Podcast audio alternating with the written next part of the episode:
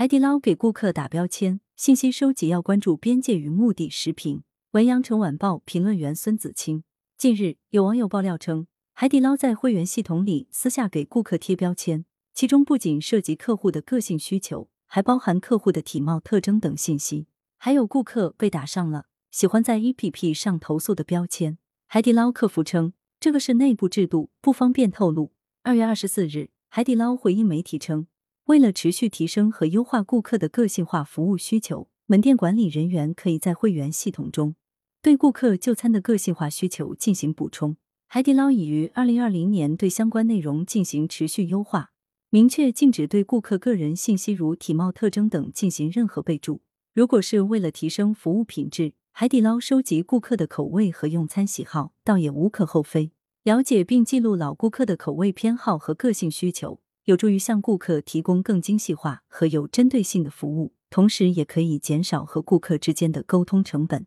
有网友就表示，去海底捞时，服务员都能记住自己的习惯和需求，感觉就像回家一样，很暖心。这在一定程度上也佐证了海底捞对顾客个性化需求的记录对提供服务所起的正向作用。但是，收集顾客的信息需要有边界。如果说收集顾客的用餐偏好是合理的，那么记录顾客的体貌特征等就未免欠妥了。海底捞可以记录顾客喜欢麻辣锅去葱段，但是不宜记录顾客是圆脸还是方脸；可以记录顾客喜欢菌汤锅还是番茄锅，但不能记录顾客的高矮肥瘦。越界的信息收集和记录是让海底捞顾客感到不愉快和被冒犯的原因所在。更为重要的是，还需要关注个人信息收集和使用的目的。如果是用于提供更优质的服务，那么这样的信息收集是善意和积极的，也能够为消费者的理解。但是如果收集和记录顾客的信息是为了分出三六九等杀熟七生，